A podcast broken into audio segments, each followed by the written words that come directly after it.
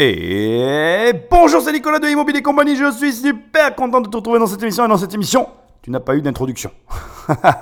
tu ne sais pas de quoi je vais parler, mais tu sais que je vais analyser qui veut être mon associé. Mais avant, et comme d'habitude, je t'invite à aller sur mon site immobiliercompagnie.com dans l'onglet Livre et tu peux télécharger les 100 premières pages de mon livre, Devenir riche sans argent. Sinon, tu peux aller sur Amazon, la Fnac, tu tapes riche, c'est facile, c'est le premier livre qui apparaît, Devenir riche sans argent. Tu cliques, tu cliques et tu le reçois dans ta boîte aux lettres. Sinon, toujours sur immobiliercompagnie.com, dans l'onglet Programme, il n'y a qu'un seul programme, s'appelle 1 million. C'est ultra facile. Je t'aide à avoir 1 million d'euros de patrimoine. J'ai fini avec toutes les possibilités que tu as pour euh, finalement travailler avec moi. Il me reste plus qu'une chose à te dire, qui est quand même euh, tout au moins autant importante que tout le reste. Je te rappelle que comme tous les membres de la famille des investisseurs qui écoutent cette émission, je t'invite à prendre le téléphone d'un ami et à l'abonner sauvagement à Immobilier Compagnie. Et ça peut te paraître bizarre, mais au moment où j'enregistre cette, émission, je l'ai fait hier soir. Oui, oui, je l'ai fait tout à fait normalement. Et je te rassure, c'est un comportement très sain qui t'aide à créer des contacts avec les personnes. Tu dis, écoute, voilà, je vais t'abonner à une émission, tu vois, c'est magnifique. Bon, t'as compris, c'est de l'humour, mais enfin, fais-le, ça m'aide énormément parce que tu sais, les podcasts, c'est assez difficile de les référencer. Et du coup, ben, il n'y a pas 36 façons de le faire. Soit les notes, soit euh, un petit commentaire, soit les deux quand tu peux le faire. Et crois-moi, c'est ce qui m'aide le plus. Alors aujourd'hui, on est parti donc toujours pareil pour une analyse de qui veut être mon associé. Je n'ai aucune idée de ce qu'on va voir, donc sans plus de transition, Patrick Magneto. Je vois des planches de surf. C'est du surf, c'est quoi C'est des skateboards. Ils ont revisité le vêtement réglementaire. Hein. C'est quand même pas très sexy. Ah, ça se voit la nuit. c'est pour pas se faire écraser. Ah, c'est sympa. Voici deux entrepreneurs qui font une entrée remarquée. à eux maintenant d'enchaîner avec une présentation remarquable. Waouh Ça, c'est une arrivée. Hein. Bonjour. Bonjour. Salut. Alors tu n'as pas vu, mais je vais quand même te décrire un petit peu les images juste pour te mettre dans l'ambiance. La lumière s'est tamisée, elle est devenue moins forte, donc le plateau s'est assombri.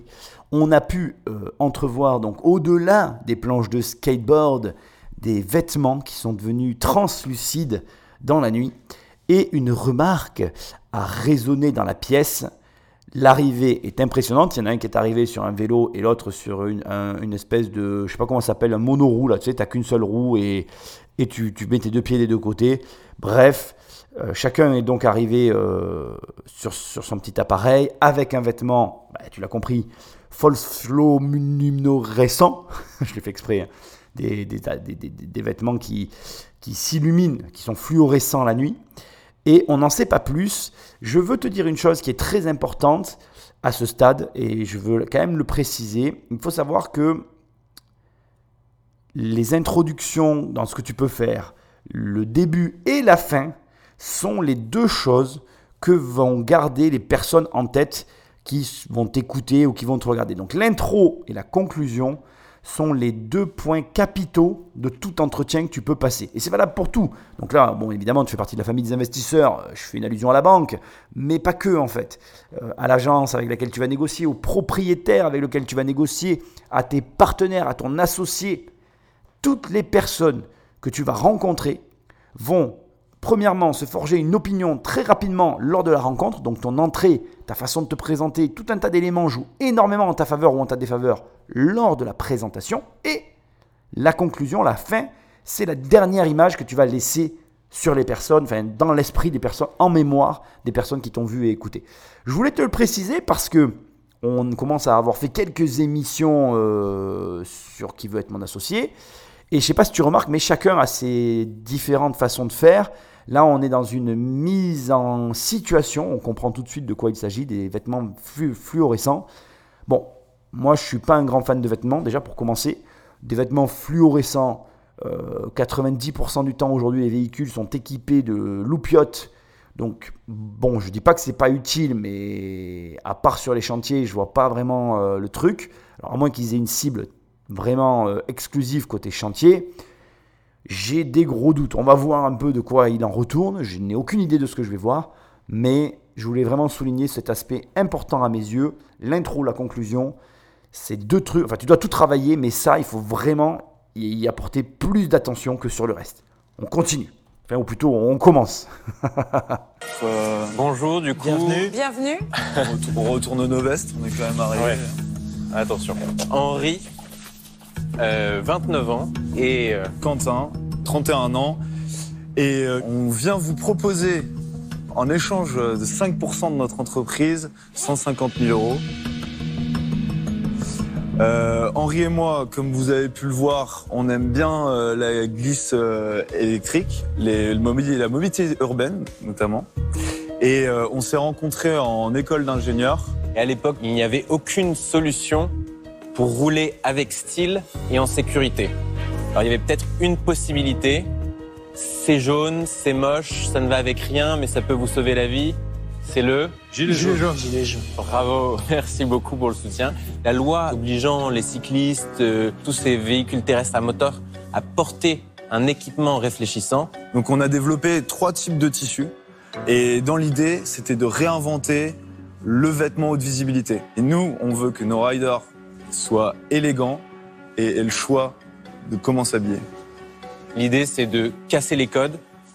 Je vous présente Quentin, Voilà. qui arrive au bureau, une veste réversible, classique, sobre, passe-partout. Hop, il monte sur son vélo ou sur tous les engins euh, maintenant en libre service. Trottinette, euh, on parle de maintenant de sautoir. J'ai mon gilet jaune sur moi.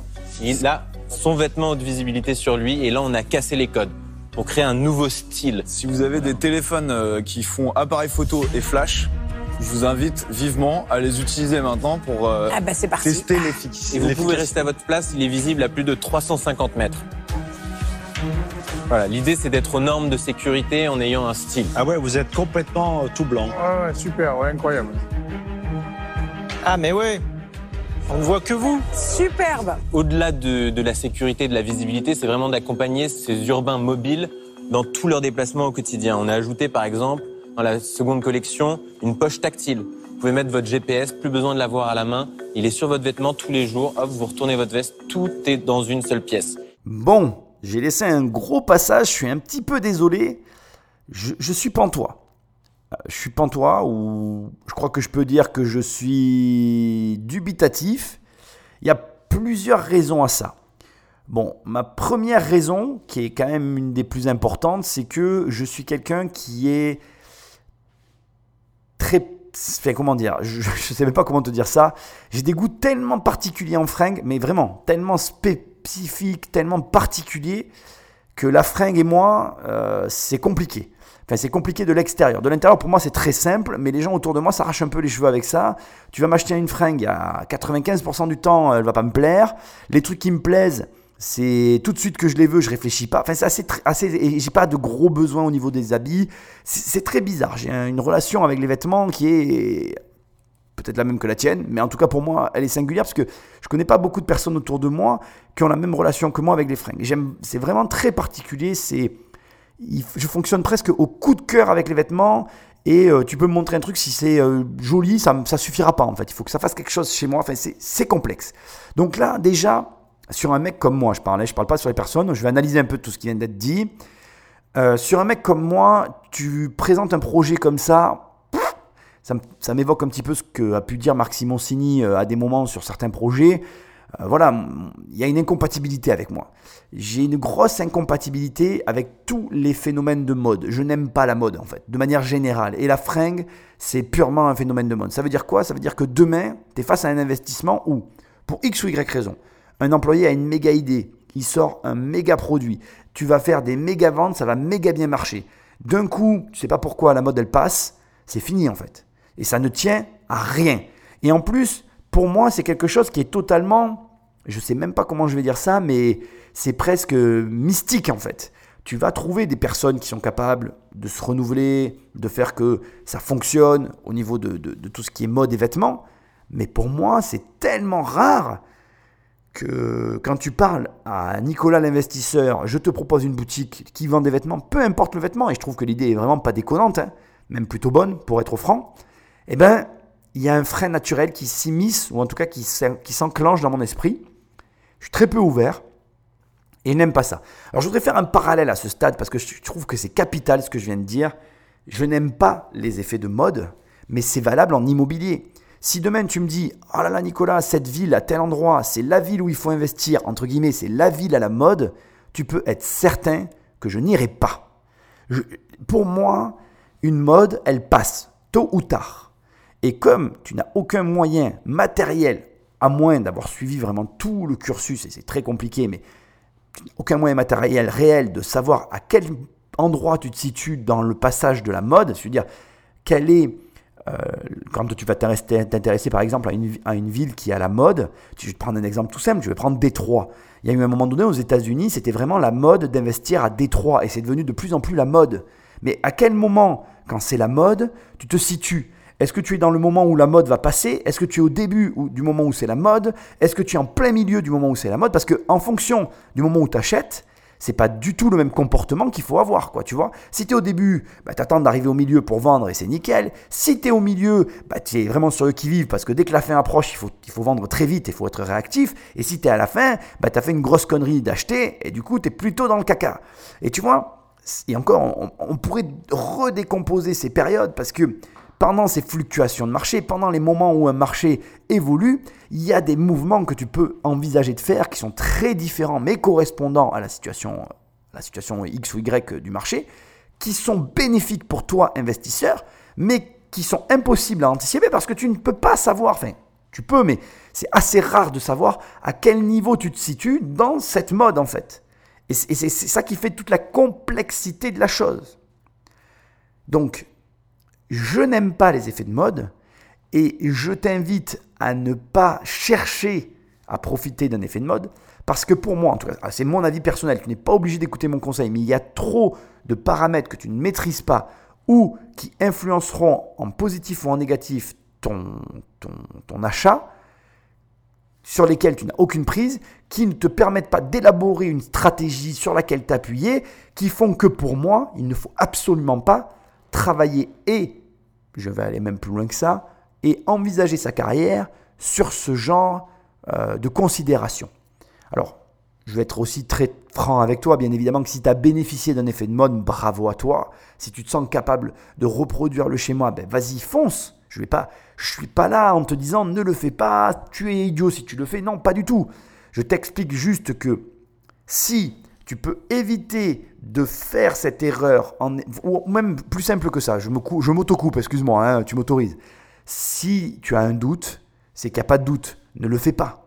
Si tu as le moindre doute sur la situation euh, dans laquelle tu te trouves par rapport à la mode euh, du marché en question, eh ben, rétracte-toi, ça n'est pas grave. Et même si tu rates une opportunité. Parce que, au demeurant, je vais aller au bout du raisonnement parce que je trouve que c'est vraiment intéressant. Tu fais une bonne affaire dans un marché qui est à la mode. Ben, même ta bonne affaire, tu peux la remettre en question. Est-ce que réellement ta capacité à mener l'affaire a eu un impact sur ce que tu as fait? Parce que quand tu es dans un marché où, c'est, voilà, où tout va bien finalement, quels sont réellement ta, quelle, est réellement ta, comment dire Comment tu peux analyser les mouvements, comment tu peux arriver à analyser si les mouvements que tu as faits sont les mouvements qui t'ont permis de réussir? Tu comprends? À quel moment le mouvement que tu as fait euh, est le mouvement qui t'a permis de réussir ou, ou est-ce que ce mouvement finalement n'a aucun impact parce que c'est la mode qui a fait que l'argent a été gagné? J'espère que tu comprends ce que je veux te dire. C'est-à-dire que ça va vraiment très loin cette histoire. C'est une histoire qui n'est pas aussi simple que de dire Ah, moi j'aime bien les marchés de mode parce que je suis sûr de gagner de l'argent. Non, en vérité, tu ne sais pas si tu gagnes de l'argent. Et c'est bien ça le fond du problème. Tu crois savoir. Mais peut-être que ce que tu crois est justement ben, pas la raison pour laquelle tu as gagné de l'argent. Et si tu te plantes, mais d'un chouïa, ben, ça change tout de ta vision, toute ta stratégie. Et du coup, ben, en fait, tu ne le sais pas, mais tu es déjà petit à petit en train d'aller dans un mur, alors qu'au départ, toi, tu crois qu'en faisant ce que tu fais, ben, tu agis dans la bonne direction. Et c'est compliqué, hein, de, de, c'est compliqué, de mon point de vue, d'arriver à, à être capable, dans un marché à la mode, de définir ce qui, dans ta position et dans tes actions, t'a conduit à un résultat plutôt qu'à un autre. Même l'échec aussi. Je vais aller jusque-là parce que même l'échec dans un marché qui est à la mode et qui, a un engouement qui est inhérent à, un phénomène euh, euh, généralisé autour d'un produit qui te permet de gagner de l'argent, ben même un échec, est, il est sujet à être remis en question parce que cet effet pervers, il est pervers sur tout, le bon comme le mauvais.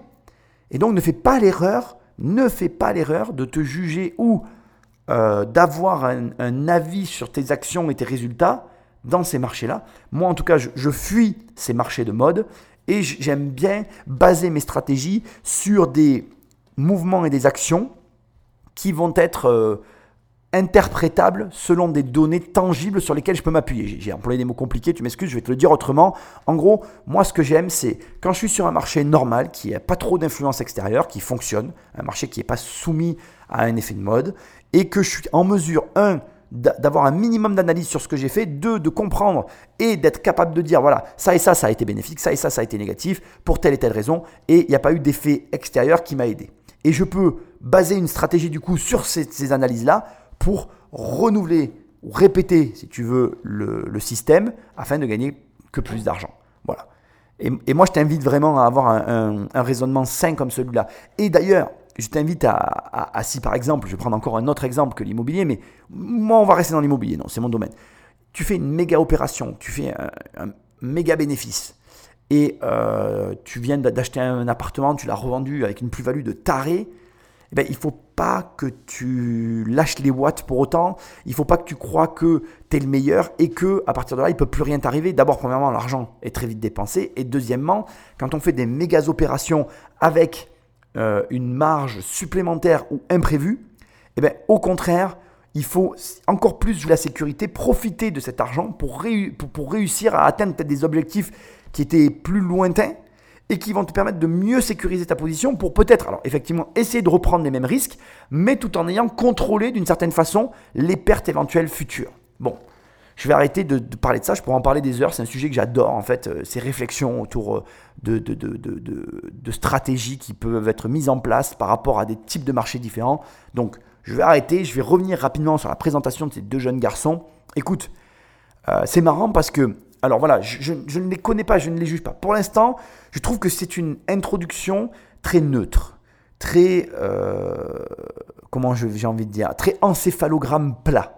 J'ai pas eu d'émotion par rapport au produit parce que tu l'as compris, c'est ma nature personnelle. Et pour l'instant, je ne suis pas emballé plus que ça. Je reconnais l'utilité de ce qu'ils font. Je pense qu'il y a un marché, mais il va falloir qu'il y ait un peu plus d'énergie, un peu plus de, peps, parce que là, pour l'instant, en tout cas pour moi, c'est un peu mort. On écoute la suite. Autre chose, c'est imaginer le champ des possibles lorsque nous intégrons de l'électronique dans les vêtements. Par exemple, vous vous dites comment tourne un vélo? Alors, on clignote. En, levant le bras à droite ou à gauche, et si on lui mettait des clignotants? Intégré dans la veste. Comment on les active Un bouton qui est dans la mitaine. Et donc voilà. On a déjà vendu plus de 3000 vestes euh, aux particuliers et discrètement, mais sûrement, on s'est imposé comme les leaders euh, français du vêtement euh, haute visibilité pour les coursiers professionnels. Ah. Ça nous a permis de construire des équipes, d'avoir une équipe ultra solide, des process qualité ultra solides. Maintenant, ce qu'on souhaite, c'est accélérer et devenir vraiment les leaders sur ce marché. Et du coup, on serait ravis d'avoir euh, votre expertise euh, pour nous aider à équiper les citadins du futur. Bon, une veste avec un clignot intégré. Je suis toujours dans la même position, circonspect, interrogatif. Je sais pas trop quoi dire. Euh, je comprends l'enjeu qu'il y a derrière, mais le projet me fait pas vibrer. Et la façon dont il présente le truc, c'est étrange, mais j'ai pas l'impression qu'il vibre non plus. Il n'y a pas cette passion en fait, j'arriverai pas à expliquer. Il n'y a pas cette énergie, il n'y a pas ce... Je sais pas, c'est bizarre. Je vais me mettre un petit peu sur la réserve et par rapport à, leur comportement et à tout ça, je vais pas m'attarder là-dessus pour l'instant et je vais me concentrer sur un chiffre qu'ils ont donné dans ce passage, 3000 ventes réalisées avec leur site. Donc, je suis allé sur leur site et j'ai fait euh, le calcul suivant. J'ai un petit peu envie de t'expliquer le raisonnement que j'ai suivi. J'ai pris tous leurs articles, donc il y avait 11 articles. J'ai additionné leurs 11 articles, donc le prix de leurs 11 articles, et je l'ai divisé par 11. Donc, je suis tombé sur une moyenne de 104 euros. Et j'ai remultiplié 104 par 3000. Donc je suis tombé à, 3, à plus de 300 000 euros de chiffre d'affaires. Donc effectivement, cette donnée, je la trouve intéressante. Ça me fait me dire que sur une moyenne de 104 euros, alors c'est une moyenne que j'ai calculée comme ça, à la va-vite, hein, bien évidemment, il serait intéressant d'avoir les réels chiffres. J'espère qu'on va les avoir dans un instant. Mais déjà, ça te montre aussi comment je calcule une moyenne, moi de mon côté, sans avoir aucun élément. C'est ma façon de procéder. Je suis du coup allé un petit peu sur leur site. Je trouvais ça euh, cohérent. Ça reste en, ça reste en cohérence avec ce qu'ils ont dit là. Maintenant, encore une fois, voilà, comme je t'ai dit, je suis pas du tout emballé. C'est le problème, c'est que ça vient pas d'eux, ça vient de moi. C'est le produit qui n'est pas un produit qui me touche directement. Ça arrive. Je vais quand même continuer parce que s'ils ont fait 300 000 euros de chiffre d'affaires, c'est pas déconnant. Je reste aussi, j'ai pas eu le temps d'en parler tout à l'heure. Bon, 5% pour 150 000 euros. Je trouve que c'est encore une fois, voilà, une petite euh, session de part sociale pour un gros investissement par rapport au chiffre d'affaires. Euh, pour moi, si tu veux, euh, tu vois, par exemple, sur une société comme celle-là, déjà en plus qu'on est dans une société de mode, je j'envisage pas du tout de donner plus de 100 000 euros et, et, je suis vraiment large, large. Je suis bien en dessous de ce prix-là, en fait, dans mon esprit. Si je devais investir sur une boîte comme ça, je mettrais très très peu d'argent parce que, comme je t'ai dit, le, côté mode me, ne, me touche pas. Après, encore une fois, j'ai rien contre eux, comme je te l'ai dit aussi. Ça a l'air d'être deux personnes très sympathiques, mais ils ne me transmettent rien. Voilà, et ça arrive. C'est pas dû à leurs produits, c'est pas dû à leur personnalité, c'est comme ça.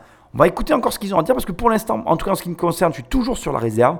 Je trouve qu'il n'y a rien de particulier, donc on va voir la suite de l'émission.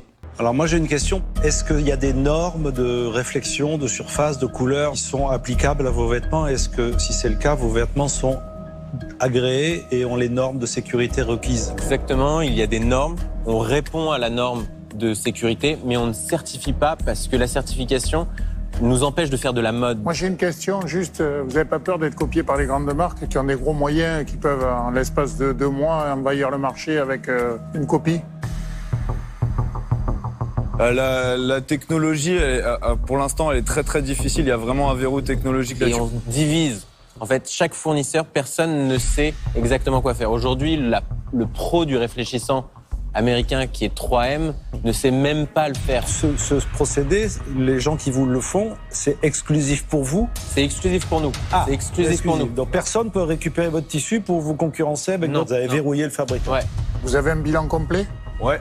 Déjà, de deuxième année, on était rentable. D'accord. Cette année, on a fait euh, du coup 550 euh, 000 euros, plus une commande exceptionnelle d'un gros client qui a rajouté 450 000 euros euh, à notre résultat. Donc on a fait 1 million. D'accord. Sur le dernier bilan, avec la grosse commande, la marge brute, elle finit à combien? On sort quasiment 45% de marge brute. Prix de vente? Prix de vente pour les collections, alors grand public, on, est, on va de 40 euros à 195 euros pour l'instant et la veste à LED sera plus aux alentours des 300 euros. D'accord. Bon, alors déjà, je dois commencer par dire une chose. Mes petits calculs étaient complètement faux. Hein. J'ai prédit dans les plus de 300 000 euros de chiffre d'affaires, on est à 1 million. Donc par rapport à une commande exceptionnelle, ils ont fait 500 000 euros. Ils sont rentables depuis la deuxième année. Effectivement, les chiffres sont impressionnants. Ça me laisse toujours euh, de marbre. Hein, je vais pas te mentir. Bon, voilà, c'est le produit qui me laisse de marbre. Après, euh, les chiffres sont relativement impressionnants en écoutant ça, 45% de marge, euh, en ayant fait un million d'euros, je pense qu'ils sont là aussi pour euh, des connaissances. Enfin, pardon, ils sont là aussi pour avoir en fait euh, accès à un investisseur qui viendrait apporter ses connaissances en plus de son capital. Et à mon avis, ils sont donc plus là pour les connaissances que pour le capital, parce que au vu de ce qu'ils m'annoncent, j'ai un peu de mal à voir en quoi ils ont réellement besoin d'avoir un financement extérieur. Bon, voilà j'ai, comme je t'ai dit, j'ai quand même fait mes devoirs. ils se sont lancés. Alors, ça, je veux quand même te le préciser parce que je le dis de plus en plus dans ces émissions que je fais et je trouve ça génial. Donc, ils lancent leur boîte en 2016. Première campagne de crowdfunding. Ça, ça n'existait pas. C'est magique. On est en face d'une boîte qui passe dans une émission qui en 2018 fait 1 million d'euros. Alors, peut-être que je me trompe hein, dans les chiffres d'affaires. Bon, bref, peu importe, mais qui finit par faire 1 million d'euros alors qu'ils se lancent sans un sou et qu'ils le font avec une campagne de crowdfunding sur Ulule avec 4 pièces et ils en vendent juste sur une base, euh, finalement je, pense que tu sais comment fonctionne Ulule, hein. c'est un site euh, qui correspond à un site très connu américain où on présente un produit, les gens financent le produit parce que ça leur plaît, on récolte de l'argent, on lance le produit, on vend, on gagne de l'argent et on a créé sa boîte. on redonne l'argent aux gens qui nous l'ont donné ou avec, en leur servant un retour sur investissement. Bref, il y a plein de conditions. Je te laisse regarder le crowdfunding, comment ça fonctionne. je ne suis pas du tout un professionnel de ce marché-là, par contre. Mais ce que je trouve génial, c'est que ça permet euh, de lever des fonds, de créer des sociétés sans avoir l'argent au départ. Et donc, si tu m'écoutes et que tu as des projets, tu n'as pas d'excuses. Parce que là, quelque part, que le produit me plaise ou pas, on s'en fout complètement, en fait, de mon avis. Ce qui compte, c'est que tu as deux jeunes qui, en 2016, ont une idée complètement barrée, qui est de dire que euh, Karl Lagerfeld avait dit que, en fait, je te cite Karl Lagerfeld, hein, c'est jeune, c'est moche, ça ne va avec rien, mais ça peut vous sauver la vie. Et eh ben, eux, ils se sont dit, ce qu'on va faire, c'est qu'on va en faire quelque chose de beau, de sympa, et on va faire en sorte que tout le monde ait envie de le porter, et qu'en plus, ça sauve la vie. Donc là, ils viennent d'expliquer qu'ils ont verrouillé le, fabricant d'origine, enfin le, fabricant de départ pour leur permettre de, comment dire, pour leur permettre d'avoir une exclusivité pour pas se faire manger par, comme l'a très justement dit le marque des Girondins de Bordeaux, pour ne pas se faire manger par une concurrence qui très rapidement peut se mettre sur le marché. Concurrence qui ne va pas aller sur ce marché-là parce que c'est très niché, c'est très singulier, c'est très particulier. Ce qui fait que, effectivement, je peux arriver à comprendre que ça fonctionne. A contrario, a contrario, je reste sur ce que je t'ai dit. J'ai un peu de mal à comprendre pourquoi et comment ces mecs se retrouvent ici. Euh, voilà. Donc quand tu suis toujours leur historique, ils ont eu euh, des prix par rapport euh, à leur innovation, à ce qu'ils ont pu faire. Bon, moi tout ça, ça me laisse complètement de marbre, toujours pareil. je suis désolé. Plus j'avance, plus je suis de, enfin, plus je suis dans les mêmes, je campe sur les mêmes positions qu'à mes départs, à mes débuts, qu'à mon départ, pardon. J'ai mal, mal dit les phrases. Donc voilà, les, les, fringues sont certes, somme toute, plus jolies qu'un gilet jaune que tu vas trouver dans ta voiture. Mais moi, ça ne me donne pas plus envie d'en porter, d'autant que je vais être tout à fait franc avec toi, c'est pas bien du tout. Mais quand je roule avec euh, peu importe quel euh, appareil sur route, ben, je vais être franc avec toi, je mets pas de gilet jaune, c'est pas bien, c'est pas assez cure, c'est tout ce que tu veux. Mais c'est comme ça. Bon voilà, il faut bien qu'il y ait des produits qui ne nous touchent pas. Après, je suis quand même impressionné, je tiens à le dire, par euh, leurs chiffres, etc. Petite parenthèse importante, euh, Marc Simoncini a un intérêt pour ça, parce qu'il est, je te le rappelle, euh, à l'initiative d'un projet Angel, un vélo électrique qui somme toute plaît beaucoup, et même moi, il, je trouve très sympathique à regarder, je trouve très sympa ce vélo, je le trouve très joli. Voilà, un vélo électrique qui permet donc de se balader en ville et aux abords des villes, qui a un certain prix, mais qui a un certain design, un certain style avec une batterie amovible et un software qui est intelligent. Euh, je t'avoue que j'ai un petit peu regardé ce vélo, donc dès qu'il y a quelque chose qui de près ou de loin, euh, je pense, touche au vélo, Marc Simoncini a un intérêt pour la chose. Ceci expliquant cela, je voulais quand même le souligner, mais ça n'empêche que on va voir. Bon, personnellement, tu l'as compris, je suis plus finalement dans l'analyse et euh, l'explication sur cette émission que l'engouement et le fait que je dise je vais ah, lever le portefeuille, moi aussi je vais des sous. Non, là, pour ma part, euh, dès le début, je suis froid. Mais encore une fois, je trouve la présentation assez froide. Je les ressens pas comme étant des passionnés par leurs produits. C'est bizarre, mais c'est mon ressentiment. Je m'en excuse encore. Hein. Je vais passer un peu de temps à m'excuser dans cette émission parce que je veux pas qu'on croie que je juge la personne en face, mais il faut que quand tu défendre un projet, tu as un minimum de d'énergie, de il faut qu'il y ait quelque chose derrière. Et s'il n'y a rien, bah, tu vas rien provoquer en face. Et si tu provoques rien, il va rien se passer. C'est un peu une loi immuable. Et ici, pour moi, il se passe rien. Et s'il se passe rien, ben, c'est pas bien. Et vous êtes vendu en magasin ou en direct? Alors on a une distribution e-commerce qu'on voudrait pousser encore, à augmenter le taux de conversion et vraiment se développer. Ça représente combien de votre chiffre d'affaires l'e-commerce? On n'a pas trop poussé ça, mais on est à ouais 2% même. Ah donc ça n'a pas ah, démarré. donc c'est un gros potentiel sur la vente Il y a un potentiel, il y a un potentiel. on refait le site Donc vous êtes en point de vente. Et on est en point de vente. Il y a combien de points de vente? Une quinzaine. C'est quel genre de point de vente? C'est surtout des boutiques dans la mobilité. Donc euh, vendeurs de vélos, trottinettes, etc. Et on veut continuer là-dedans. Eh, vous avez 12 000 followers sur Insta, c'est beaucoup hein, pour un truc de fringue euh, fluo. On a fait pas mal, on a fait trois campagnes de crowdfunding. Ah d'accord. Donc ah. ça. Oui, ça booste un peu. Ah, voilà, exactement. Faut recruter maintenant des gens qui sont des, des monstres du marketing, qui soient super forts là-dedans et de la communication, parce que on a envie de faire passer notre message. À travers nos vestes, il y a vraiment un message, il y a vraiment faites, enfin, sortez, bougez, faites de la mobilité, etc c'est important pour, euh, pour bien respirer en ville, etc. Et on a envie de faire passer ce message, mais il nous faut quelqu'un qui sache vraiment le faire passer, quoi. Très bien. Bon, donc écoutez, ça me paraît clair. Bon, ah ben on va se positionner alors. Avant qu'il se positionne, je me dois de t'expliquer ce qui vient de se passer là. Et du coup, on comprend, et je comprends, pourquoi ils sont présents dans cette émission et pourquoi ils demandent finalement un financement et ils viennent chercher ici. Donc là, par exemple, c'est clairement pour la dame en rouge, Catherine, je crois, si je dis pas de bêtises, tu me reprendras si j'ai fait une erreur. Tu m'enverras un mail, ah non, la dame en rouge, c'est pas Catherine. Euh, en réalité, euh, je dois commencer par ça. Il faut que tu saches qu'aujourd'hui, euh, c'est infinançable ça.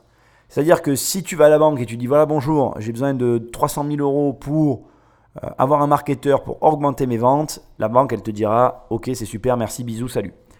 A aucune banque qui voudra financer de la matière grise. C'est euh, un non-sens. Là encore, euh, ami banquier, si tu m'écoutes, tu fais vraiment bien, tu fais vraiment bien de ne pas faire ton métier en fait. Enfin, je sais pas comment même dire cette phrase, tu vois. En fait, tu le fais tellement bien ton métier que tu ne fais plus rien en fait. Voilà. Donc les banquiers ne veulent pas financer ça. C'est alors, je suis, je vais quand même être franc. Je les attaque frontalement en parlant comme ça, et en même temps, il y a une partie de moi qui les comprend. C'est-à-dire que qu'est-ce que tu finances? Tu finances du vent en fait. Donc dans un sens, on sait que le marketing a un impact et que cet impact il est euh, positif à très court terme sur nos ventes et que ça, tout ça, ça voilà, on comprend le truc. Mais euh, le, financier, quand il prête, lui, il ne se dit pas euh, je vais vendre plus. Lui, il se dit ok, je file cet argent à ce gars. Et d'ailleurs, tu, te dis la même chose. Hein. Si tu devais me prêter de l'argent, tu te dirais ok, je file de l'argent à Nicolas, mais comment je peux, à minima, me garantir de récupérer au moins la, moitié Parce que peu importe la somme que tu me prêtes, imaginons que tu me prêtes 10 000 euros. Si tu sais que tu es quasiment certain d'en récupérer 5, ben finalement, c'est plus le même risque et c'est plus le même engagement pour toi. Et tu vas avoir plus de facilité à me donner ces 10 000 euros que si tu sais que tu dois les perdre en totalité. Et d'ailleurs, c'est amusant comme exemple parce que la question qui est sous-jacente derrière tout ça, c'est est-ce que si tu sais que tu vas perdre ces 10 000 euros en totalité, tu me les prêterais? Tu vois ce qui est, la question Et, là-dessus, j'arrive dans un sens à comprendre. Et dans un autre, je suis embêté parce que je comprends ces deux jeunes qui sont là et qui, et qui savent de façon euh, tout à fait euh, normal par rapport à ce qu'on vient de dire. C'est assez impressionnant. Les chiffres qui t'annoncent que dans 15 points de vente, avec 2% de, de, ce chiffre d'affaires qui est pris par la boutique en ligne, tu te dis que effectivement le potentiel de développement est énorme. Mais comment faire financer du marketing, de la matière grise, de la, de la réflexion par un banquier C'est mission impossible en fait. C'est le chien qui se mord la queue, le chat qui se mord la queue, le serpent qui se mord la queue. Bref, Ouroboros euh, à toutes les sauces. Là où je veux en venir, c'est que dans ce genre de situation, il n'y a pas 36 solutions. Soit tu es toi-même un très bon entrepreneur et tu vas d'une façon ou d'une autre réussir à récupérer l'argent, soit tu vas amener des garanties qui vont te permettre d'accéder à cette somme. Et c'est là que ça devient intéressant pour toi. Voilà pourquoi je fais que te dire que l'immobilier n'est pas une fin, mais, un moyen. Et dans ces émissions, tu remarqueras que je répète inlassablement cette phrase. Ces deux jeunes, ils n'ont rien et je ne leur reproche pas du tout, il n'y a pas de problème. Mais une des manières pour réussir à avoir ce prêt, c'est d'avoir des investissements immobiliers. Parce que là, selon, bien évidemment, encore une fois, je ne te connais pas, je ne connais pas la répartition, il faudrait qu'on s'assoie pour que je t'explique vraiment le mécanisme caché derrière ce que je t'explique là. Mais en gros, ce que j'essaye de te dire, c'est que c'est un bon investissement immobilier, si ta répartition interne, donc en gros de ta dette par rapport à ce que tu gagnes, par rapport à tes revenus, par rapport à ta boîte, bref, ton, tableau patrimonial est relativement correct, eh ben, tu peux arriver à l'avoir le prêt qu'il a besoin, là, les 150 000 euros pour acheter le marketeur. Et là, ton immobilier, en, en support, en arrière-plan, il sert à quelque chose. Et c'est un très bon exemple. Mais le problème, encore une fois, c'est que, voilà, c'est facile pour moi de parler comme ça. C'est mon taf. Il n'y a pas de problème. Mais c'est plus compliqué quand on ne le sait pas. Et quand on se lance à corps perdu dans une cause, parce que là, c'est une cause. Les mecs, ils sont, c'est deux jeunes qui ont, avec trois campagnes de crowdfunding, levé une boîte qui fait aujourd'hui un million d'euros. C'est beau, les gars. C'est beau. Hein. moi, attention, je les salue. Hein. Je salue leur engagement, je salue leur travail. Il y, a, y a beaucoup de gens qui abandonnent même avant un dixième de tout ce qu'ils ont pu faire. Donc, bravo à eux et franchement, respect. Mais Aujourd'hui, quand tu entreprends, euh, tu es, comme dans du sport de haut niveau, tu dois te préparer ben, à tous les niveaux. Excuse-moi, ça fait répéter, mais c'est le cas. Et tu dois faire face à toutes les éventualités. Imagine là, ils partent sans avoir le financement. Ils l'ont dans le patch. Ils vont devoir faire une levée de fonds, ils vont devoir trouver une autre solution. Mais parmi toutes les solutions qu'ils ont, et dont une à laquelle ils ne pensent pas, celle que je viens de t'évoquer en est une qui est très méconnue par beaucoup d'entrepreneurs. Et en réalité, une des clés de ta réussite, c'est de ne pas être que entrepreneur. Alors, je te dis pas de dire que tu es investisseur alors que tu l'es pas, parce qu'il y en a aussi beaucoup aujourd'hui qui fleurissent un peu partout en disant ouais, je suis investisseur, je suis entrepreneur, je suis ci, je suis ça. Non, le but, encore une fois, c'est pas de chercher à être quelqu'un. Le but, c'est d'être la personne ou d'incarner ce qui tu veux être, de mener tes projets. Voilà. Moi, c'est ça qui m'importe et j'essaye de te donner des armes pour y arriver.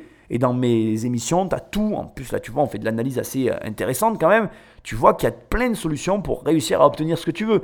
Maintenant, moi, je vais être très franc avec toi. Là, ce qu'ils cherchent, c'est complexe, d'autant plus complexe que je ne nie pas le potentiel, mais qu'il faut que tu trouves quelqu'un qui ait une affinité avec ça. Et il y a une dimension euh, bah, liée à la mode qui est quand même pas aussi simple. Enfin, pour moi, on, sort un peu de l'entrepreneuriat. On est dans du milieu artistique.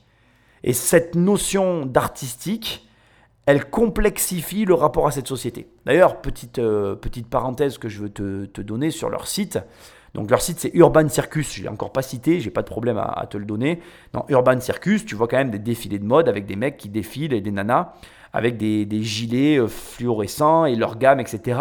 C'est assez étrange. Euh, voilà. Et ça reste pour moi, pour moi la mode, ça reste artistique en fait.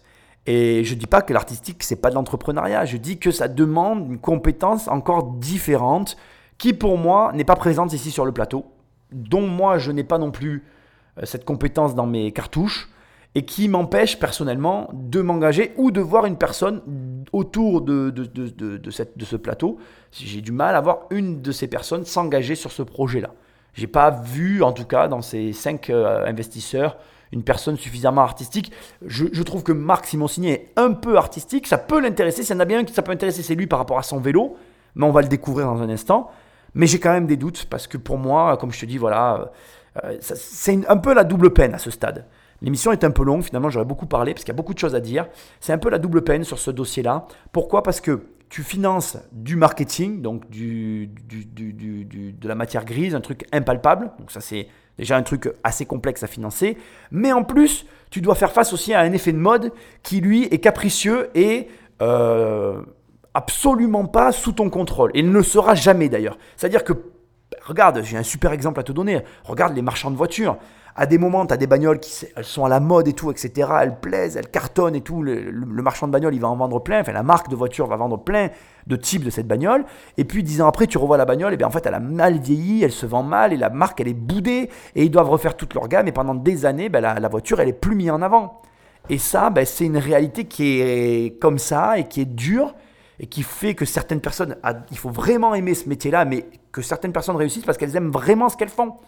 Et là, pour moi, c'est un petit peu compliqué, quoi. Voilà. Bon, je t'ai fait tout un laïus. Tu te rends compte quand même, on parle de gilets jaunes, quoi. truc de ouf dans cette émission, quand même. Hein. Le gars te fait tout un laïus sur des gilets jaunes. C'est lunaire, quoi. Si tu arrives en plein milieu de l'émission, tu vas dire, mais qui est ce mec C'est un fou. bon, voyons s'il se positionne. Je te l'ai dit, j'ai des doutes, mais il faut quand même bien voir.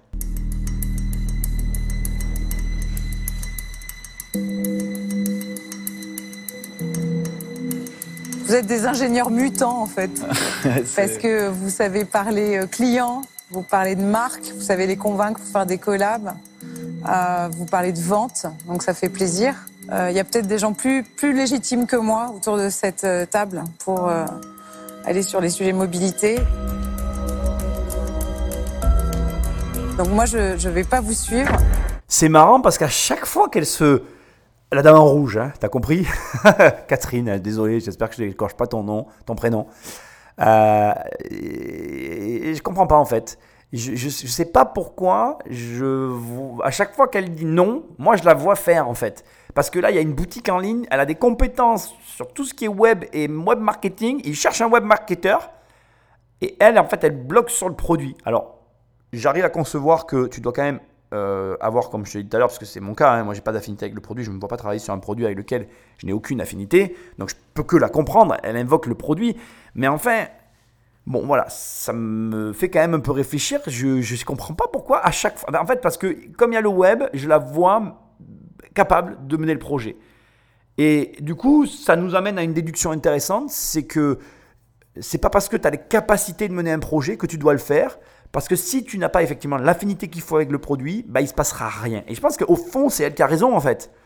Mais je sais pas, à chaque fois, je, je la vois aller sur les projets. Bon, on passe au suivant. Ah, moi, je vais me positionner aussi. Euh, je trouve que le, concept est original euh, euh, et, que vous le portez le, projet avec beaucoup de dynamisme. En revanche, bon, moi, j'ai quelques réserves. Si vous allez dans le sens aussi de la sécurité routière, autant la rendre accessible à tous avec quelque chose de peut-être plus simple et plus accessible que des prix entre 145 et 195 euros la veste, ce qui est pas accessible pour tout le monde, loin s'en faut.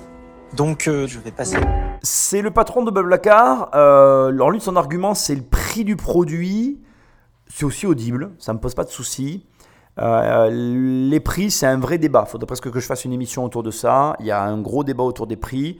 Sa remarque est pertinente dans le sens où lui raisonne euh, grand public, mais elle ne l'est pas parce que avec un prix plus bas, il y a moins de marge, moins de marge, moins de capacité de développement, et on est face à des jeunes qui ont besoin de qui sont dans l'autofinancement, puisque du coup, euh, ils ont quand même euh, aujourd'hui, euh, que par de la campagne de crowdfunding, ils ont l'obligation d'avoir de la marge. Donc leur réflexe, il est le bon.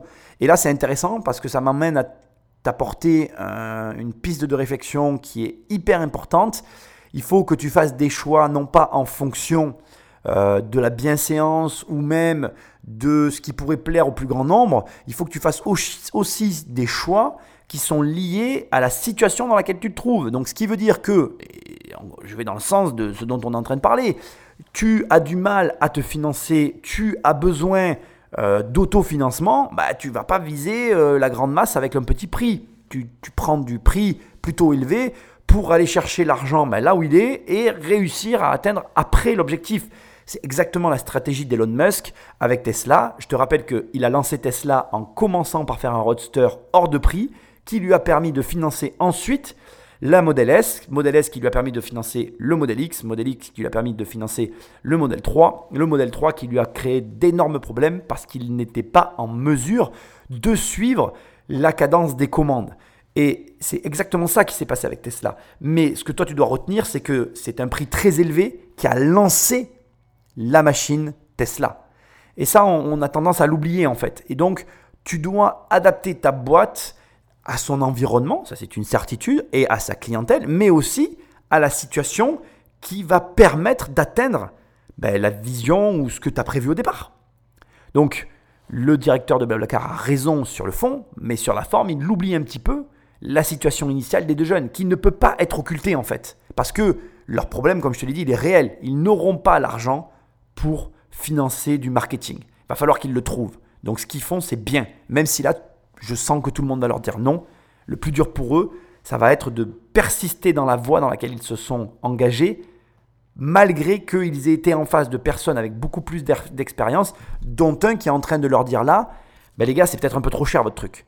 Mais parfois, il faut savoir écouter, mais parfois, il faut savoir se dire, ok, j'ai entendu ce qu'il a dit, mais il oublie peut-être que ma situation ne me permet pas d'agir autrement. Comment j'aime euh, j'aime tout. Je trouve que Urban Circus c'est sympa. Je trouve que votre idée elle est euh, revisiter quelque chose d'utile qui est en général euh, moche et qu'on met par obligation euh, et le rendre ludique c'est vraiment c'est vraiment très bien. Maintenant bon ce, je vois pas ce que je pourrais vous apporter dans ce domaine-là donc je vais passer. Et je la comprends complètement. Elle a vraiment une entreprise de poids lourd. Spontanément, tu pourrais te dire, ben, en fait, euh, elle, elle, est une cliente potentielle, elle pourrait équiper ses poids lourds de gilets jaunes. Mais elle a très bien analysé la situation, c'est-à-dire qu'aujourd'hui, même si elle était cliente, elle n'a pas besoin d'être actionnaire pour être cliente en fait. Du coup, elle, a compris que leurs besoins étaient euh, très axés sur le marketing, développement de la plateforme web. C'est pour le, vraiment pas son domaine. Je ne dis pas qu'elle comprend rien, hein. je dis juste que c'est pas son domaine de compétence. Elle a raison, il faut savoir le reconnaître. Je ne vais pas m'étaler plus parce que l'émission est assez longue pour, euh, pour un sujet qui n'est pas forcément le mien. Je pense qu'il il reste plus que oui, il reste plus que il reste plus que les deux marques. Donc euh, voyons lequel des deux marques prend la parole. Bon, bah moi je vais me positionner. Euh, j'aime tout sauf votre nom et votre look. il est énorme ce Marc Sioncini. J'aime tout sauf votre marque et votre look. C'est juste les deux trucs les plus importants, quoi. L'idée, c'est de relooker un truc qui est moche. Et lui dit Non, non, mais moi, j'aime pas le look. Et j'aime pas la marque non plus. mais il aime tout sinon. Mais pas l'essentiel. Donc ça veut dire qu'il va pas y aller. Sans surprise, je vais quand même écouter ce qu'il a dire. Hein. J'interviens là parce que je suis obligé de réagir. C'est tellement énorme. Il, voilà. là, alors là, il donne un jugement personnel. Mais c'est important, hein, un jugement personnel. Parce que un jugement personnel, ça te montre vraiment et exactement ce que j'essayais de t'illustrer durant tout le long de cette émission. C'est-à-dire que là, on est clairement dans l'effet de mode ou pas. C'est-à-dire que Là, je suis certain qu'il va dire, ben moi, ça ne me plaît pas ce que vous faites en fait, le type de, vêtements. Et du coup, ben, tu comprends qu'en fait, ça tient à rien parce que ça peut plaire aux voisins en fait. Et comme les goûts et les couleurs, ça se discute pas, ben, il n'y a pas de discussion en fait. Là, ce qui est en train de se passer, c'est juste, ben, ça te montre que mes analyses sont pas complètement pourries et que du coup, quand tu investis, tu dois avoir ce raisonnement-là. Parce que, en réalité, tu peux pas baser tes engagements financiers sur simplement un truc qui te plaît en fait. Ça peut pas, ça peut pas, ça peut pas marcher. Et, puis, franchement, sincèrement, combien de personnes qui fonctionnent comme ça? Il faut que ça te plaise. Mais ce n'est qu'un facteur parmi tant d'autres. Et là, en fait, ben, Marc Simoncini, en, trois, en deux mots, il vient de t'expliquer euh, tout ce que je viens de t'expliquer en euh, plus de 45 minutes d'émission. quoi. Et c'est vraiment génial parce que tu as le droit de regarder ses fringues et de les aimer. Et j'ai le droit de regarder ses fringues et de les aimer. Et Marc Simoncini a le droit de regarder ses fringues et de ne pas les aimer. Et il n'y a rien, mais il n'y a rien, vraiment rien, même pas un bon marketeur qui pourra changer ça. Ça, c'est le travail du styliste. Et c'est ce qui fait que cet investissement, ben, depuis le début, il est particulier. Maintenant, on va écouter la suite, on va écouter ce que Marc a à dire, ou peut-être l'autre marque. Parce que moi, la veste à fleurs, alors c'est un problème d'âge, hein, je sais, j'ai beaucoup de mal. Je trouve votre logo, il y, a un vrai décalage entre ce que vous êtes et ce que vous avez dessiné. Euh, C'était ma première réaction avant de vous écouter. Après, moi, il se trouve que je développe un gros, gros projet de mobilité urbaine, mais alors gros, euh, et que je vois des tonnes et des tonnes de synergie entre nos deux projets la clientèle est la même. Et le challenge est le même. C'est-à-dire, c'est partir dans un marché euh, qui n'existe pas, inventer un truc et arriver à en faire très très vite une marque euh, mondialement connue avant de se faire rattraper. Donc, euh, je, trouve que sur, sur ces deux sujets-là, ça match énormément et que c'est un peu ennuyeux que vous n'ouvriez que 5% de votre capital. donc, moi, je pense que je peux vous faire une offre en dessous de 10%, je m'occupe pas d'une boîte parce que, parce que j'en ai trop pour pouvoir leur promettre de passer du temps. Donc moi, j'ai envie de vous faire une offre. Alors, je suis pas bon en calcul mental, mais euh, puisqu'il faut que j'atteigne 10%, je vous proposerai bien 250 euh, 000 euros, mais pour 10% du capital. Voilà. Mais enfin, ça n'est qu'une première proposition. Bon, bah alors là, écoute, je vais te prendre une énorme claque dans ma gueule. Hein. Ah, j'aime bien ces émissions, vraiment. Hein. Je m'y attendais pas. Euh, Alors, déjà, là, il, est en train de se passer un truc euh, qu'on n'a encore jamais vu dans l'émission, qui va donner tout le sens à l'émission. C'est hyper intéressant ce que tu viens d'entendre. Il ne va pas en dessous de 10% minimum de capital. Il glisse, enfin, une fois, après avoir fait sa proposition, il laisse un blanc et il glisse. Ça n'est qu'une première proposition. Sous-entendu, je peux peut-être envisager d'en faire une autre. Et ce qui est hyper intéressant, c'est que il couple directement, alors je te l'avais déjà précisé avec son projet, euh, cette boîte-là, ce qui lui donne effectivement une vision très différente de la mienne, mais il précise tout de suite que de la marque à, euh, au décalage qu'il y a entre ce qu'il propose et ce que lui visualise de tout ça, eh bien, on sent qu'il y a sur ce point-là on va dire, une friction. Et une friction qui peut, je, vais quand même le dire, il faut dans cette émission que tu te prépares à ce que ça finisse mal en fait. Parce que je reste dans mon idée de début, les goûts et les couleurs ne se discutant pas, quand Marc Simoncini leur dit les fleurs, c'est une question de génération, mais moi ça passe pas, le problème c'est que peut-être eux ils kiffent leurs fleurs. Et euh, tu sais, je sais pas si tu as déjà eu cette réflexion. Bon, peut-être que ça va te paraître bizarre que je te dise ça ici, mais moi des, moi, des fois, je me dis, mais pourquoi il y a encore des guerres aujourd'hui? Mais il y a des guerres pour des raisons comme celle-là, quoi. Des raisons qui sont inexplicables, en fait. Parce que le, le, début de l'histoire, c'est plus une question de ressenti et de sentiment et d'interprétation de quelque chose que de faits euh, tangibles et réels sur lesquels on peut se dire, oui, effectivement, bon, ça finit en guerre, je comprends. Et ce que j'essaye de te dire, c'est que les conflits naissent généralement d'incompréhension et de, je vais aller oser le dire, et de hum, mauvaise communication, ou en tout cas euh, interprétation de ce qui a pu être fait entre des personnes. Et ça, c'est dramatique. Parce que, à l'arrivée, le projet en lui-même, comme le, comme le sous-entend Marc, en fait, et, c'est ça que je trouve magnifique là dans ce qui vient de se passer, c'est que Marc, il, a cette capacité à dire, ok, il y a des trucs géniaux, il y a des trucs euh, qui ne me conviennent pas, mais malgré tout, le projet au global est un bon projet, je finance. Et s'il y a une chose que tu dois retenir, c'est ça. C'est es-tu capable Et je te pose la question, es-tu capable, malgré tes opinions personnelles, d'avoir une opinion réaliste de la situation? Est-ce que tu es capable d'être raisonnable et de conserver un minimum d'objectivité face à quelque chose qui te touche profondément finalement, face à quelque chose où ton sentiment personnel vient brouiller ton jugement? C'est très difficile. Hein. Je veux vraiment que tu prennes la mesure de ce que vient de faire Marc Simoncini. C'est très dur. C'est-à-dire qu'il a une information de son jugement personnel qui lui dit Ah, c'est moche. Je, tire un peu le trait, mais c'est ça. Il dit Putain, c'est moche ce truc. C'est Le logo va dans un sens, leur frein va dans un autre sens, il y a une incohérence. Ce qui va dans le sens finalement de ce que demandent les deux jeunes, c'est-à-dire qu'il y a un problème marketing, identifié, identifiable et vu par Marc Simoncini. Donc, en tant que personne, il se dit c'est moche, ça me plaît pas. Comme moi, j'ai dit tout de suite, tu vois, ça me laisse de marbre, j'irai pas. Et en même temps, il se dit, enfin, il voit de manière raisonnée et raisonnable, bon, ça reste quand même un très bon projet. Les chiffres, tout ça me fait dire que euh, c'est bon, j'y vais quand même. Je te le dis en toute sincérité, je pense pas en être capable. Et je vais encore aller plus loin dans l'analyse. Je pense que c'est ce genre de projets qui sont les meilleurs. Je pense que quand tu as euh, un frein sur une euh, perception qui est finalement très subjective, eh bien, que tu es et que tu es capable d'aller plus loin derrière parce que tu sais que objectivement par contre euh, ça reste un bon projet, je pense que ce genre de configuration là, ce sont les meilleurs projets. J'en suis quasiment convaincu. Maintenant, est-ce que tu es capable d'aller au-delà de tes opinions personnelles, de lutter contre ta nature profonde?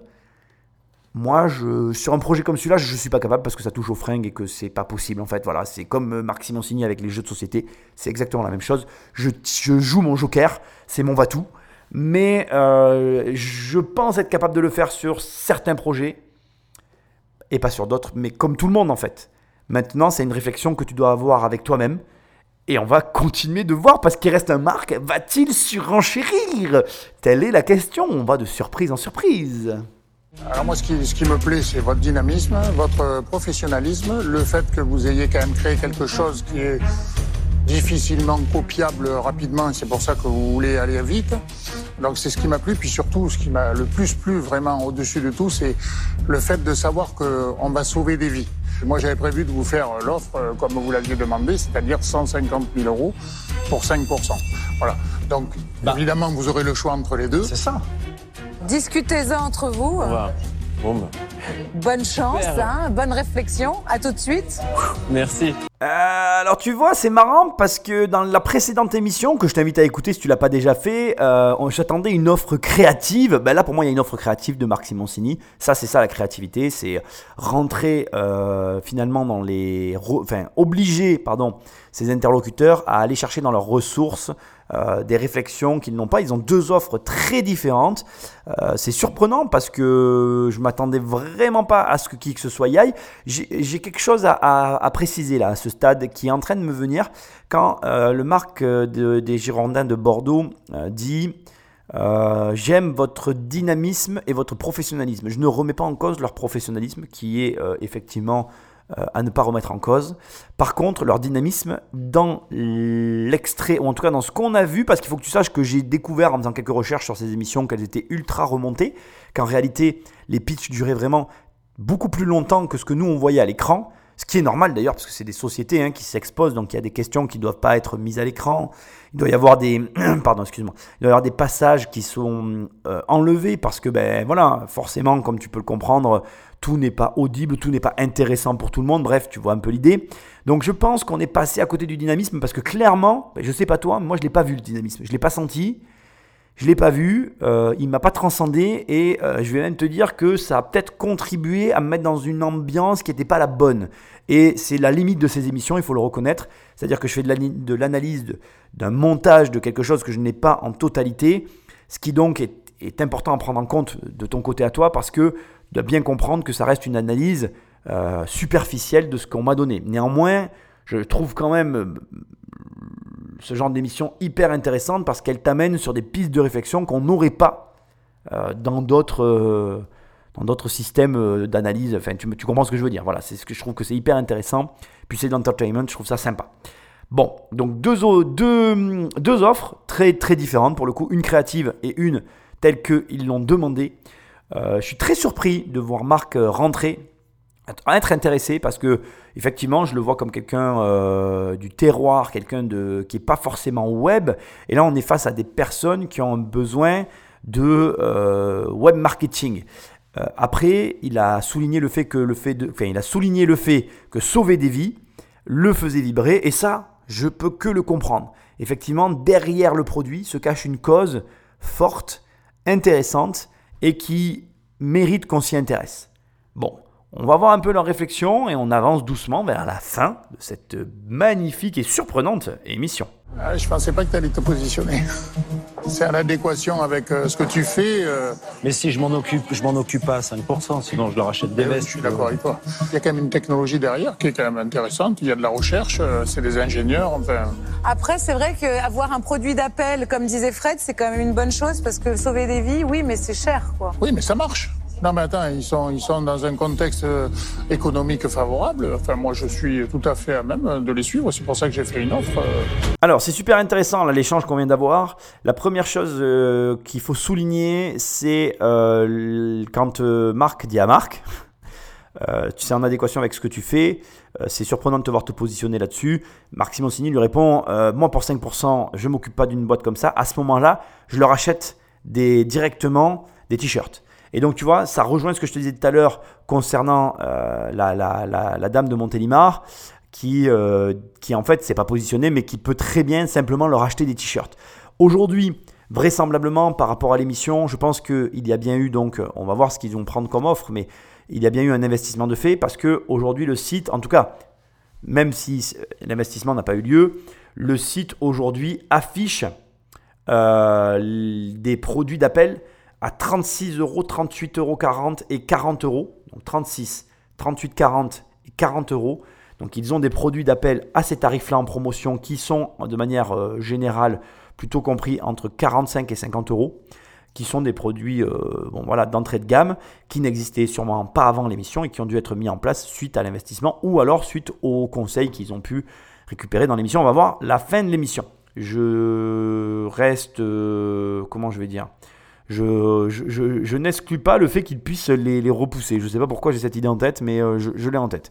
On verra, mais je peux me tromper, je pense que je me trompe. Euh, autre élément hyper intéressant, tu vois, ils disent, enfin Marc euh, dit aussi, ce sont des ingénieurs et c'est hyper intéressant ce qu'ils font. Ils ont eu l'intelligence de verrouiller la tech, la technologie. Ça, on l'a pas vu dans l'émission en fait. Et c'est très dommage. Il y a dû y avoir un moment où ils, ont expliqué leur démarche. Alors moi, j'ai trouvé pareil dans la, dans la, dans le, sur le site. Tu as un petit texte que je vais rapidement te lire, c'est pas pour t'ennuyer, c'est juste pour que tu vois le petit pitch que eux euh, ont donné sur eux-mêmes. Alors, le, pitch, je l'ai eu tout à l'heure. Tous deux de grands rouleurs, nous comprenons l'importance d'être vus sur la route, mais nous ne trouvons rien de stylé. Voilà. Et donc, ils expliquent que suite à ce qu'avait dit Karl Lagerfeld, ce que je dit tout à l'heure, ils ont décidé de se lancer dans cette aventure euh, et de faire la chose la plus folle de notre vie simplement parce que nous n'en avons qu'une, réinventer ce gilet jaune reluqué le plus célèbre créateur de mode et prouver que nous pouvons en faire une pièce de collection. C'est le mot que l'on trouve sur leur site.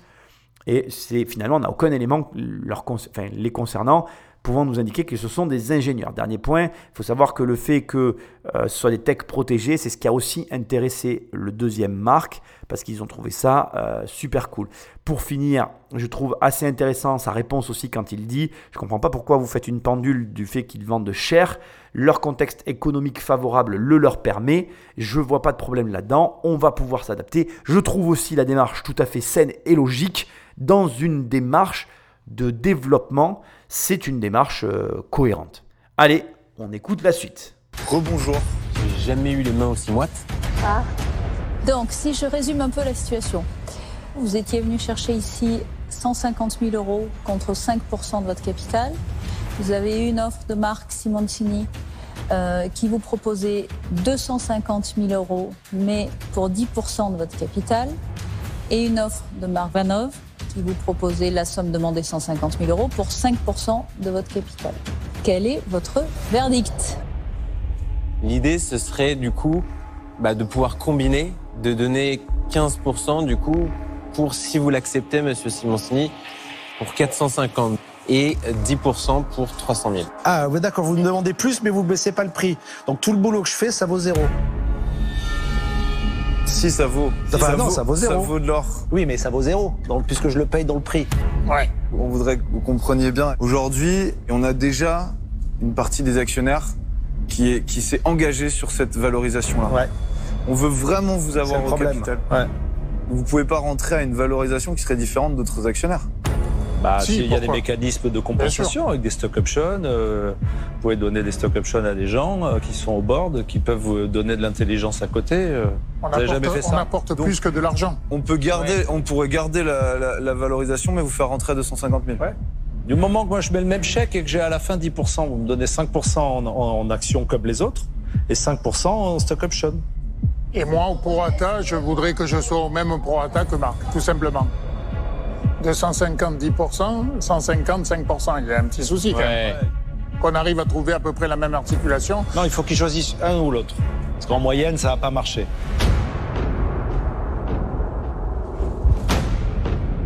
Bon, moi, je peux, je peux peut-être monter au niveau de marque en mettant 250 000 euros aussi et demander 10%. Comme ça, on est à égalité dans la discussion. On vous apporte 500 000. Oh la vache. Alors là, ça, ça vous la cloue, ça. Ah oui. Mais par contre, on veut une réponse, c'est là aujourd'hui, quoi. C'est vous qui, avez les clés. Euh, Ici, maintenant, tout de suite. Ok. La solution. allez-y. Allez-y, allez-y. bon, je ne serai pas Madame Soleil. Hein. Là, là c'est parti en biberine complet. Alors, déjà, c'est pas la folle. Je veux quand même te le préciser. Donc, il y a bien deux marques. Hmm, marque Manœuvre, mais j'ai l'impression que c'est quelqu'un d'autre quand je dis ça. Bon, bref, le marque de Bordeaux et le marque Simoncini. Simoncini, pardon. Ce qui s'est passé déjà, premièrement, c'est que donc quand ils rentrent, ils essayent d'obtenir plus. En réalité, ils n'essayent pas d'obtenir plus. C'est malin ce qu'ils ont fait. Ils sont arrivés en essayant de tout avoir. Typiquement, je vais pas te mentir, c'est exactement le genre de comportement que je pourrais avoir. Je vais pas je, voilà, je suis quelqu'un, euh, je réfléchis comme ça. C'est-à-dire que tu me donnes des propositions et au lieu de me dire laquelle des deux je choisis, je vais me dire comment toutes les avoir. C'est ma manière de penser. Donc je, je peux que, au fur et à mesure que l'émission avance, je pense que tu le vois, je les apprécie de plus en plus en fait. Parce qu'il y en a un des deux en tout cas qui pense comme moi, c'est certain. Donc euh, voilà, très bon point pour eux. Du coup, là, ils arrivent, ils disent Ok, euh, je voudrais cumuler les deux offres et c'est bon. Derrière, ils envoient un scud, façon de parler. Ils tendent une perche plutôt, ça sera plutôt ça la réalité, à Marc Simoncini en lui demandant de payer plus. Pour la simple et bonne raison, ils invoquent le fait qu'ils ont déjà des actionnaires et ces actionnaires qu'ils ont déjà ont payé un prix qui va être différent par rapport à ce qu'a fait comme offre Marc Simoncini, qui va rendre le prix de l'action différent de celui qui a déjà été payé par les actionnaires déjà à l'intérieur. Je vais essayer de m'exprimer avec des chiffres pour que tu comprennes le mécanisme qui est en jeu là-dedans. On va imaginer une société de 100 actions, d'accord? Donc 100 euh, c'est assez facile, à 1000 euros de capital. Donc tu fais 1000 divisé par 100, ton action coûte 10 euros. Euh, tu as 100 actions, tu as deux actionnaires. Alors attends, parce qu'il faut que j'essaye de faire un truc que tu comprennes. Tu as deux actionnaires qui se sont partagés 5 actions à 10 euros. Ils ont donné 50 euros.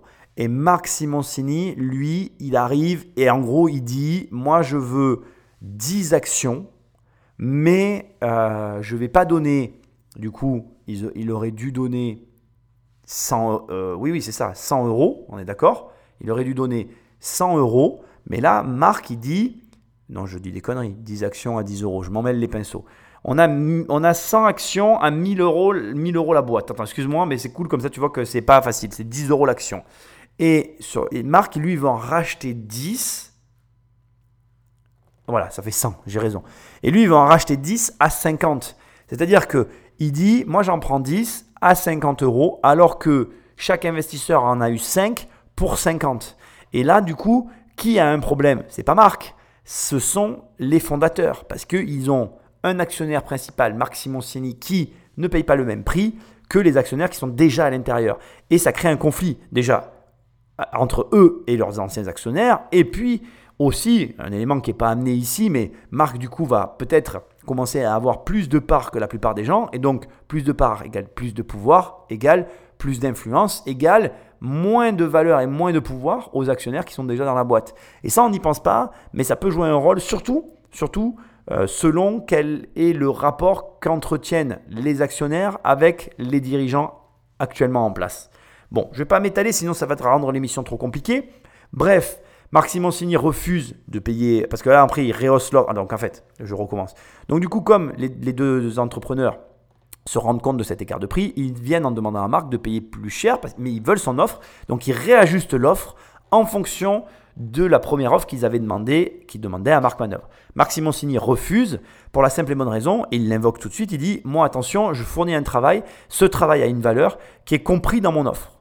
C'est comme ça, c'est pas autrement. Et ça, c'est en gros, ce que ça veut dire, c'est moi, j'ai une compétence que je vais amener, une compétence et aussi une image de marque qui va donner à ta boîte une aura, une visibilité que tu n'auras pas sans moi. Ça se paye, ça n'a pas de valeur financière, ça a une valeur euh, commerciale. Cette valeur, elle est quantifiable. Elle n'est pas quantifiable là tout de suite, mais tu auras des retombées, tu dois me la payer. Donc Marc refuse et leur demande de s'aligner sur son tarif. À partir de là, s'enclenche une nouvelle négociation avec l'autre marque de Bordeaux qui est logique. Parce que lui, du coup, en payant le prix normal, il se retrouve à avoir moins que Marc si tu ramenais au prix de la part de ce que paye le Marc de Bordeaux par rapport à Marc Simoncini, Marc Simoncini, à ce moment-là, fait une meilleure affaire. Le Marc de Bordeaux commence à rentrer lui aussi dans la discussion. Pourquoi? Parce qu'il se rend compte que s'il s'aligne sur l'offre de Marc, il fera à son tour une meilleure affaire. Une affaire qui sera équivalente à celle de Marc, non seulement en termes de prix, mais aussi en termes de pouvoir dans la boîte. Et ça, tu ne dois pas l'occulter. Et inversement, pour les entrepreneurs, ils récupèrent deux, figures de proue qui vont leur ramener du business. Ça aussi, ça a une valeur qui fait que une entente peut s'avérer euh, envisageable à ce stade. Je trouve ça hyper intéressant. J'espère que tu en comprends les mécanismes. Petite parenthèse, Marc Simoncini leur suggère de le payer en stock option. Donc les stock options, c'est un petit peu comme un arrêt d'un tarif. C'est convenir, un stock option, compenser un prix par un stock option, c'est convenir d'un tarif arrêté avec ses investisseurs sur le prix des actions qui vont être rétrocédés par la suite pour venir compenser effectivement l'entrée au capital d'une personne euh, qui arrivera en deuxième tour de table. Parce que là, je pense que tu l'as compris, on est dans ce qu'on appelle un deuxième tour de table. D'ailleurs, Marc Simoncini, je pense que tu l'as noté, il le dit hein, à un moment donné, il dit, c'est peut-être d'ailleurs ça le problème. Il sous-entend que le problème que, qui, qui était en train de se passer lorsqu'ils sont arrivés, n'était pas du fait de l'offre de marque, il était du fait qu'il y avait déjà des investisseurs dans la boîte, qu'on était au second tour de table. Ce qui n'est pas grave d'être au deuxième ou au troisième. Bon, si le troisième, ça commence à faire beaucoup, mais c'est pas grave d'être au deuxième tour de table. Ce qui est grave, c'est de venir au second tour de table et de ne pas savoir ce que tu fais. Et ce qui est hyper intéressant là, c'est de voir que Marc Simoncini connaît très bien son métier, connaît très bien les ficelles de l'investissement dans les sociétés et il sait quoi dire, quoi répondre. Et c'est là que tu vois le professionnel et que tu vois que la négociation, ben, deux petits nouveaux face à Marc Simoncini. Tu as l'expérience, les années, le capital, les erreurs qu'il a faites parce qu'il a beaucoup investi. Il faut savoir que Marc Simoncini, il a investi avec son argent perso, mais il investit aussi avec l'argent des autres. Il a une double expérience. Une expérience qui, là, prend toute son ampleur parce que le gars, il sait de quoi il parle. Et je te rappelle qu'il lutte contre son avis personnel, parce que son avis personnel sur la marque et sur les fringues, il trouve ça moche, et il agit avec sa tête parce qu'il sait que le projet est bon quand tu mets tout ça en perspective, tu dis putain, le mec est vraiment très bon. C'est du high level. Franchement, tu peux te repasser ce passage de négo parce que c'est vraiment très très bien mené. Et ça nous amène à une, à une fin de négociation complètement surprenante où tu as deux jeunes qui viennent pour demander 5% contre 150 000 euros et qui vont potentiellement repartir avec 20% en moins, mais 500 000 balles sur la boîte. Pour, je te le rappelle aussi, parce que c'est bien quand même de rappeler le sujet de l'émission, pour du marketing. Donc ça veut dire que Là, on est dans des, dans des enjeux totalement différents. Pourquoi? Parce qu'ils vont pouvoir se payer un cador. Et ça explique peut-être pourquoi le site est complètement différent et sûrement euh, rapporte plus d'argent aujourd'hui. Bref, on écoute la suite et la fin de la négociation. Négociation qui, je veux aussi quand même le dire avant d'amener à la suite, si tu as une négo qui se passe comme ça, une bonne négo, c'est une négo qui commence dans un, qui commence dans un sens où les deux personnes veulent aller dans une direction et où ça finit dans une toute autre direction. Si tu veux, la définition d'une bonne négo, c'est ça. C'est quand personne n'a ce qu'il veut, mais que tout le monde trouve un intérêt dans l'accord final. C'est que ça une bonne négo. Il y a des gens qui croient qu'une bonne négo, c'est quand ils ont eux-mêmes tout seuls obtenu tout ce qu'ils voulaient, mais ça, c'est pas une bonne négo, c'est violer l'autre. Et un viol, c'est jamais bien. Il y en a toujours un des deux qui n'est pas d'accord. Alors que quand les deux personnes ne vont pas là où elles veulent, mais qu'elles arrivent sur un point d'accord qui, sans mettre tout le monde euh, dans l'euphorie, met tout le monde d'accord et permet que ça se réalise, ben ça c'est une bonne négociation. Il faut que les deux parties s'y retrouvent un minimum. Sinon, c'est un viol. On écoute la fin. Non, parce que sinon, on va pas y arriver. Normalement, ils sont entrepreneurs, il faut qu'ils réfléchissent vite. Hein. Quel sens ça souffle ce truc? Oh my god. oh my god. Du coup, là. on est sur un truc. Euh, tu veux? J'aime bien parce qu'ils ne s'attendaient pas du tout à ça. Non, pas du tout. Ils arrivaient avec leur vélo, tranquillou. Deux choses. La première qui va te surprendre, mais parce que j'ai oublié de le dire tout à l'heure, donc je suis obligé de le dire. Il, va de soi que le viol, c'est mal, hein, euh, dans tous les sens du terme. Hein, voilà. Euh, dans la négo et dans la vie en manière générale. J'ai voulu faire une image qui était peut-être un peu forte. Je m'en excuse si je t'ai choqué. La deuxième, c'est que tu as remarqué le curseur de Marc Simoncini. J'ai trouvé ça hyper intéressant. Il a dit ce sont des entrepreneurs, ils doivent réfléchir vite. Ça, c'est un curseur qui est hyper intéressant à capter. Ça te montre euh, comment il voit les choses. Et moi, j'ai tendance à dire long à la réflexion, ferme à la décision. Et pour moi, si tu arrives à cumuler les deux, avec aussi une réflexion rapide, c'est vraiment cool.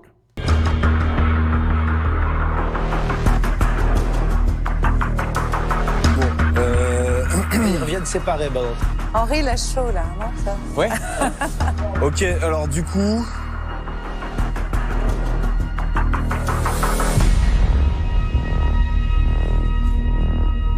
We have a deal.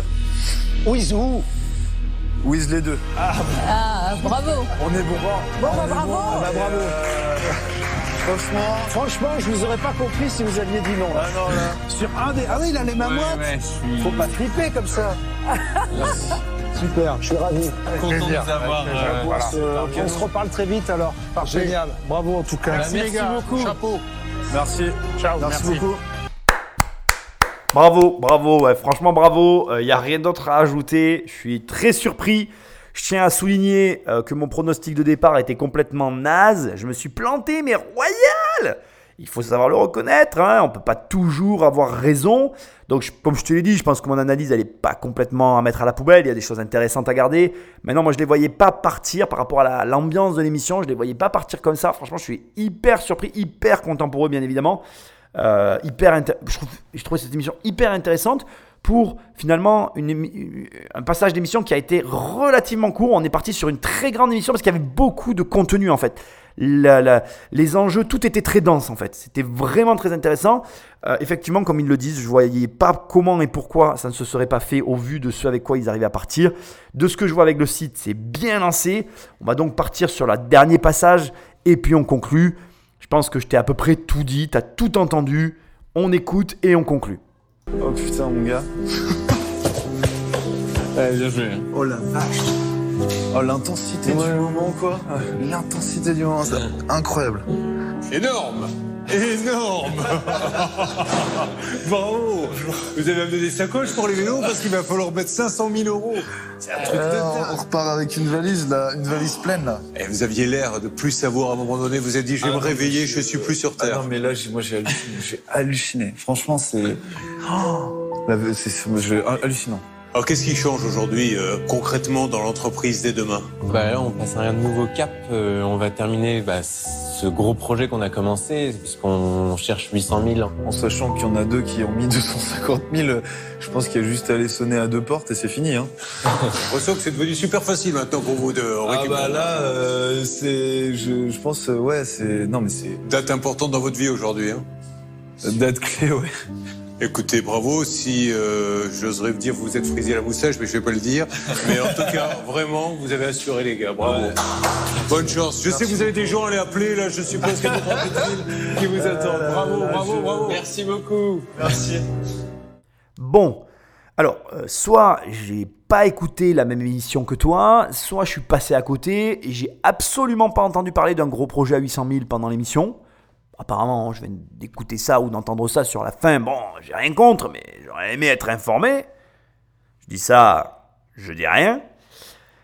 Euh, j'ai laissé cette fin parce qu'effectivement, je pense qu'il y a énormément d'émotions sur ce genre de, pitch. Je pense que quand ça part dans de la négo comme ça, euh, euh, j'obtiens de l'argent, hein, j'entends, sur des montants qui sont importants pour des boîtes comme celle-ci. Je pense effectivement qu'il y a de grosses émotions et que c'est important d'entendre ce genre de réussite, y compris pour toi, parce que tu vas vivre ces moments-là et ça fait du bien. Et j'ai un conseil à te donner, il faut les célébrer, il faut euh, prendre le temps d'aller dans un bon resto, de faire un truc, de marquer le coup, de se dire j'ai réussi ça, je fais ça. Ça doit être euh, voilà un rite, un rituel, un truc que tu fais euh, de façon récurrente à chaque étape importante pour en même temps que tu accomplis quelque chose, construire, graver un souvenir dans ta mémoire qui va te permettre de garder de tout ça un, super, euh, super image globale de l'aventure que tu auras vécue en fait. Moi, je les félicite. Euh, je, t'ai dit, bon, ben voilà, tout est dit, tu as tout eu dans l'émission. Je pense qu'on est passé par tous les stades. Euh, et, et c'était vraiment hyper, pour moi en tout cas, hyper intéressant, hyper enrichissant. Il y a plein de choses à, tirer de cette émission. Réécoute-la, n'hésite pas à la réécouter en tout cas, parce que pour moi, euh, elle est. Elle est claffie de petits passages hyper intéressants. Je te rappelle qu'une bonne négociation, ça n'est pas quand un des deux obtient ce qu'il veut. C'est quand les deux s'entendent sur un point auquel ils ne s'attendaient pas à arriver quand ils ont entamé la dite négociation. Et je te rappelle aussi euh, très très très euh, rapidement que euh, l'un des plus grands combats qu'il a à mener, c'est le combat en, nous-mêmes, qui consiste à opposer notre opinion euh, personnelle face à l'objectivité que l'on peut avoir sur un projet. Si tu arrives à, à, résoudre cette équation qui est un peu complexe au départ, tu peux aboutir sur des projets magnifiques. Moi, je suis très heureux de faire ces émissions avec toi. Je les trouve euh, hyper intéressantes, hyper enrichissantes dans tous les sens du terme. Je te rappelle que pour m'aider, le plus que tu puisses faire, c'est me laisser un commentaire sur l'application où tu écoutes ce podcast, me laisser aussi un commentaire sur mon livre Amazon, Devenir riche sans argent. Ça m'aide énormément. Je te rappelle rapidement que si tu veux travailler avec moi, tu vas sur le site immobiliercompagnie.com dans l'onglet programme et tu as le programme 1 million. Tu cliques, tu cliques et on bosse ensemble. Je suis hyper heureux de partager ces moments de pur bonheur avec toi. Et puis je te dis à très bientôt dans une prochaine émission. Salut